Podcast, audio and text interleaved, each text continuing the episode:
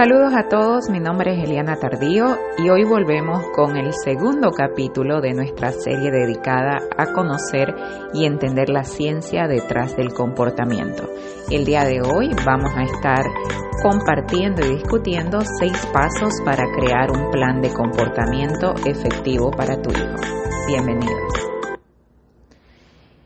Comenzamos otra vez y el día de hoy vamos a ir a la parte técnica y voy a estar compartiendo con ustedes seis pasos básicos para crear un plan de comportamiento positivo para nuestros hijos.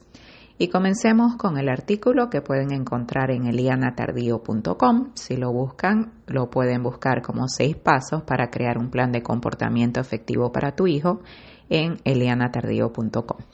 El comportamiento de los niños puede convertirse en un reto y volverse frustrante y difícil de manejarse para muchos padres. Pero entre todos los ajustes que tenemos que hacer cuando pensamos en comportamiento, el primero es quitarnos el protagonismo como padres, lo que quiere decir en vez de siempre pensar que el niño todo lo hace por molestarnos o victimizarnos y volvernos los padres que solo hablan de lo mal que sus hijos se portan, vamos a reconocer que nosotros no somos los protagonistas de, este, de esta historia. Como padres tenemos que entender que el comportamiento es comunicación y que si el niño está teniendo crisis de comportamiento es un llamado de auxilio. Es en el niño en quien tenemos que enfocarnos para darle al niño una mejor vida y en todo lo posible mejorar y maximizar su relación con el mundo a través del comportamiento más adecuado posible. Comencemos como padres por quitarnos la culpa también y por hacer un compromiso consciente de dejar de lado el efecto del juicio y del prejuicio de quienes no conocen la realidad de nuestros hijos.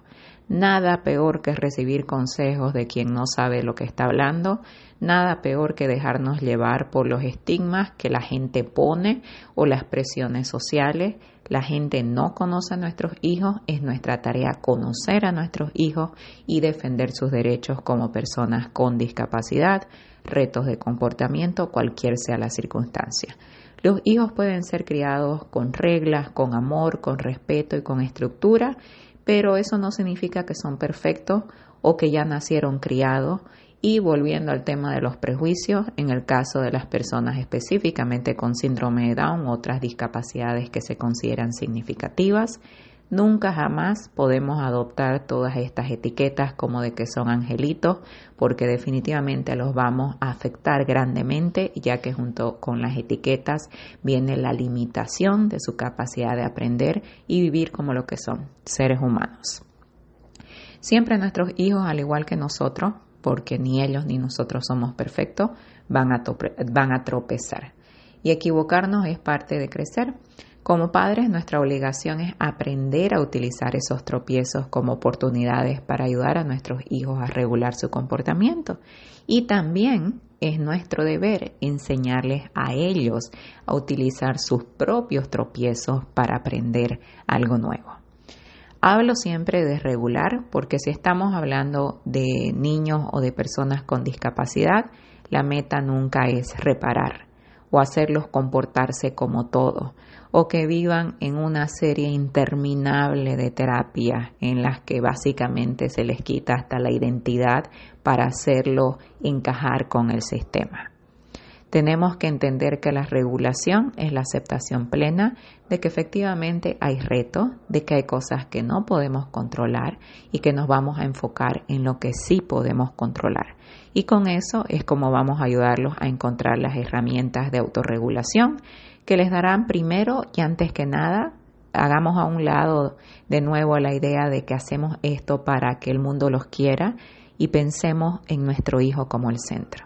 Queremos darle la oportunidad de entenderse a sí mismo, de ganar la fortaleza y la seguridad en sí mismo y de con sus propias herramientas aprender cómo responder a situaciones que están fuera de su propio control y que muchísimas veces afectan integralmente su desarrollo.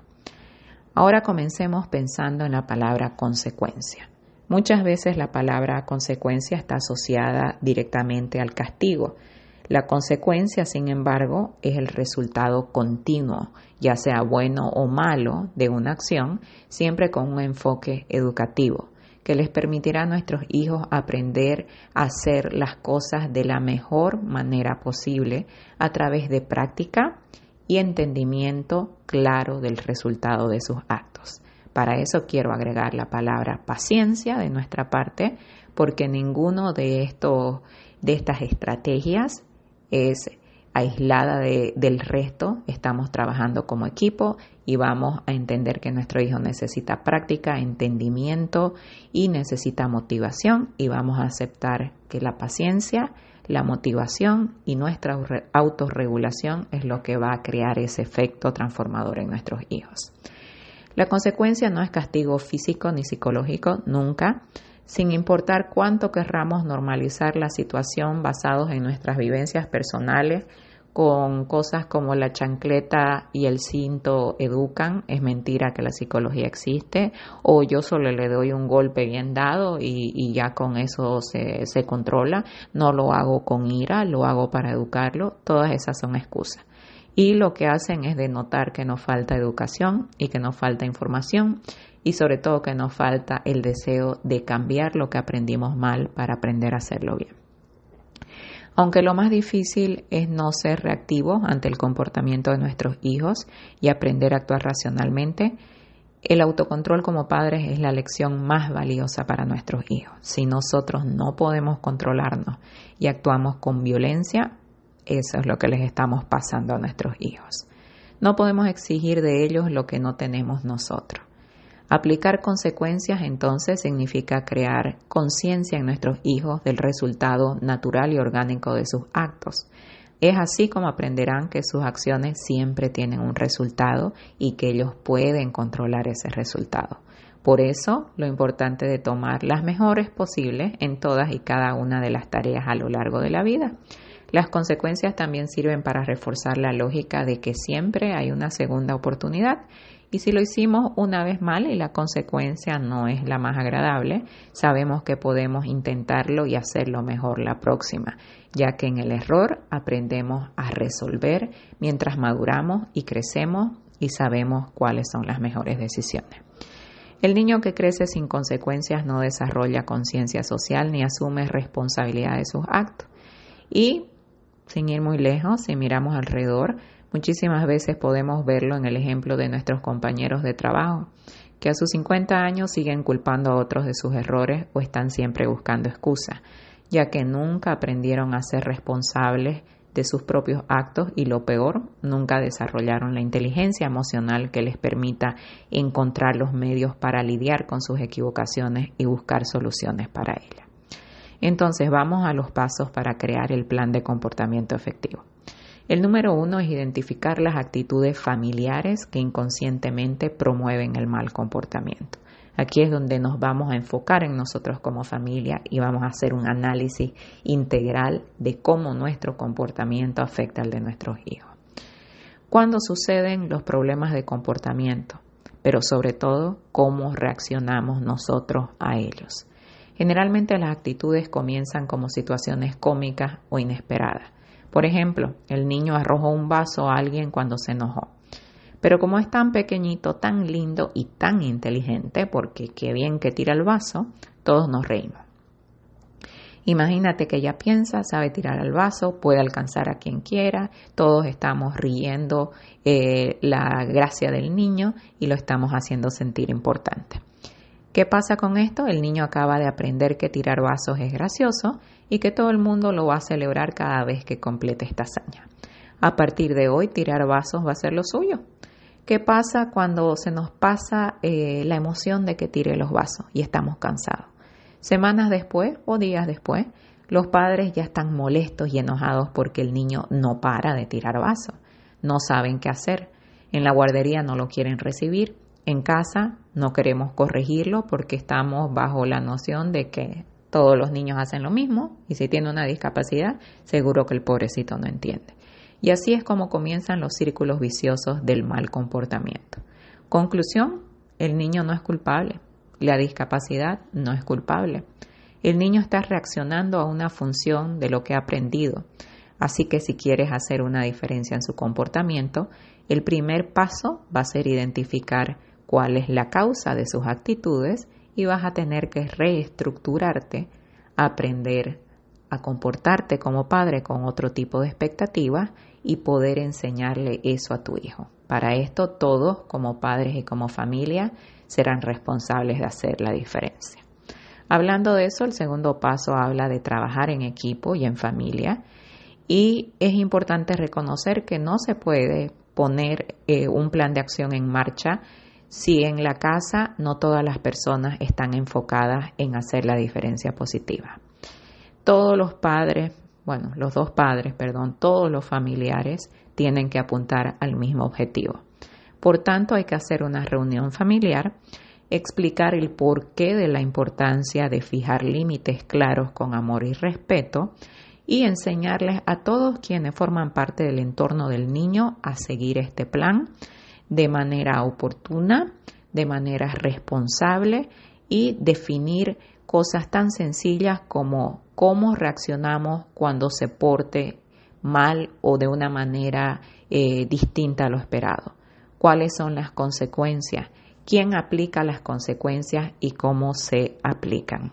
Todas estas cosas las tenemos que discutir en familia. Algo que les recomiendo mucho a las familias es poner las consecuencias por escrito, que cada uno tenga una hoja del plan, una copia, que se pegue en el refrigerador o en un lugar donde sea visible, que se agreguen visuales y sobre todo que el niño sea parte de la entrega del plan y esté enterado, aunque ustedes crean que no entiende, hay que dejarle saber al niño lo que va a pasar y seguirlo repitiendo porque eventualmente el niño va a tomar conciencia y lo va a entender si lo hacemos de manera adecuada, con visuales, con fotografías y sobre todo con consistencia y repetición.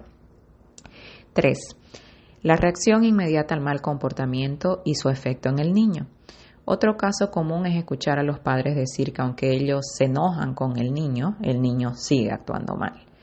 Las nuevas son que los niños buscan atención y no les importa si es negativa, gritos, malas caras, etcétera, o positiva, sonrisa, celebración. Una vez el niño mira desde su espacio cómo la gente reacciona rápidamente a su comportamiento, va a seguir ese comportamiento para llamar la atención. Entonces, no nos admiremos de que si el comportamiento es negativo, es porque tenemos una respuesta más rápida al negativo que al positivo. De nuevo, tenemos que revisarnos a nosotros mismos como padres para saber cómo es que reaccionamos al mal comportamiento y en vez de ser reactivo y crear esa tensión negativa, vamos a reestructurar nuestras reacciones para mantener la calma, redireccionar al niño en silencio o con tranquilidad quitarle las cosas que está utilizando de manera equivocada, dejándole saber en frases sencillas por qué se las estamos quitando o que le estamos dando espacio, etc. Por ejemplo, si volviendo al tema del vaso del niño, el niño sigue tirando el vaso. En vez de gritar, hablar mucho y seguir un ciclo vicioso de abuso, básicamente, le vamos a quitar al niño el vaso o lo vamos a recoger y le vamos a decir, el vaso es para tomar una bebida. Y como no estás tomando la bebida, no lo puedes tener. Punto. Se acabó. Va a gritar, se va a enojar porque es algo que aprendió que sirve. Vamos a dejarlo pasar. No pasará inmediatamente que va a haber un cambio, pero el niño finalmente olvidará el mal hábito y aún mejor lo podrá reemplazar por uno positivo para ganar atención positiva. Cuarta estrategia, o cuarto punto, hay que darle tiempo al niño y evitar las cantaletas eternas de las que no escuchan ni media palabra. Mucha gente se ríe de técnicas de cómo poner al niño en tiempo solo o time out en inglés o darle un par de minutos para reflexionar. Dicen que si no hay castigo físico, el niño no aprende su error. Sin embargo, Ponerlo en tiempo solo es una técnica no para castigar al niño, sino para darle espacio para que se calme, aprenda a reflexionar de sus actos y entienda que se lo está sacando de un círculo de mal comportamiento para darle una oportunidad de reestructurar su comportamiento. También es una excelente estrategia para los padres para que logren estabilizarse, se tranquilicen y puedan actuar sin violencia, sin presión y sin emociones negativas. Para los niños pequeños, ponerlos un par de minutos en la cuna es una buena idea. Van a llorar, por supuesto, se van a enojar, pero finalmente cuando se tranquilicen es cuando va a ser el momento de cargarlos, de hablar con ellos, utilizando palabras sencillas y de redireccionarlos para enseñarles a hacer lo esperado. Los más grandecitos a veces no van a querer sentarse solos o quedarse quietos, más aún si están alterados, pero de nuevo, y aunque no es fácil, hay que dejarlos calmarse, desahogarse y luego se pone la consecuencia. Por ejemplo, ahora que ya estás calmado y dejaste de llorar, tienes que tomar unos minutos para pensar y hablamos luego. No es fácil, principalmente porque los padres somos humanos y también nos enojamos, pero es el mejor modo de crear comunicación y mantener el control. Esta es una enseñanza para la vida, para aprender a pensar y darnos el tiempo para actuar con conciencia en vez de actuar como consecuencia de la violencia. El paso 5. Determinar las consecuencias. Las consecuencias tienen que ser rápidas e inmediatas y tienen que ser claras. Dos semanas sin televisión es una consecuencia absurda porque sabemos que es prácticamente imposible de cumplirse y principalmente va a ser más un castigo para los padres que para el niño. Dos días después el niño no encuentra el modo de reemplazar la televisión, se olvida del castigo y se vuelve un problema diferente porque no sabemos qué hacer con el niño. Entonces, en vez de poner esos castigos o consecuencias absurdas que sabemos que vamos a romper, vamos a poner consecuencias reales, como por ejemplo, tu juguete favorito se va por hoy o se va en las próximas horas hasta que te disculpes y trates de hacerlo mejor. No puedes ver el show que tanto te gusta hoy. Perdiste hoy tu ida al parque, eventos reales y situaciones fáciles de ser entendidas para el niño. La consecuencia sucede inmediatamente después de la advertencia. La advertencia es la explicación hablada de lo que puede suceder cuando desobedecemos las reglas. Mientras más jóvenes los niños, tiene que ser repetida con mayor frecuencia ya que están aprendiendo a vivir y a cómo comportarse en su entorno. Por ejemplo, los bebés que tiran su biberón no entienden que pueden romperlo o que están molestando a alguien. Lo hacen en el intento de aprender qué viene después o qué sucede cuando sale de su vista. Como padres les decimos cosas como si lo tiras los vas a quebrar o si lo sigues tirando ya no te lo paso. Así los niños van descubriendo qué comportamientos son positivos y cuáles pueden ser negativos o no deseados. Pero si en vez de eso se los reta sin explicarle lo que pasa o se le pasa el biberón sin comentarios con tal de que se calle, el, el niño ni entiende ni conoce las consecuencias si aplicamos ese comportamiento a nuestras vidas como adultos, las consecuencias siguen siendo una parte importante que regula nuestro comportamiento. Cuando una persona nos hace daño o nos ofende, la comunicación o la consecuencia es lo que le enseña lo que esperamos de ellos. Si no decimos nada, la persona asume que no nos afecta o que estamos dispuestos a seguir recibiendo este maltrato. Paso 6. La comunicación constante es la mejor herramienta para moldear el comportamiento. No hace falta esperar que las cosas nos golpeen de frente para hacer advertencias o poner consecuencias. La comunicación de manera constante educa a los hijos acerca de cómo esperamos que se comporten en relación al mundo. Mientras más hablamos con nuestros hijos, más oportunidades les damos de entender, de adaptarse y de estar preparados para la vida. No somos jueces, no los juzgamos, no los humillamos, no los hacemos sentir mal, los entendemos, los apoyamos y los educamos constantemente. Y por último, y antes de terminar, no te olvides de la importancia de la perseverancia. Nada funciona si no lo convertimos en parte de nuestras vidas y se convierte en el estilo y en la regla que regula y le enseña a nuestros hijos lo bueno y lo malo. Los niños tienen personalidad propia, pero somos nosotros como padres los que les enseñamos el comportamiento y las consecuencias de sus actos. Con eso los dejo el día de hoy. Los espero en el próximo capítulo y no se olviden de visitarme en las redes Eliana Tardío en Instagram, Eliana Tardío H en Facebook y en el blog elianatardío.com.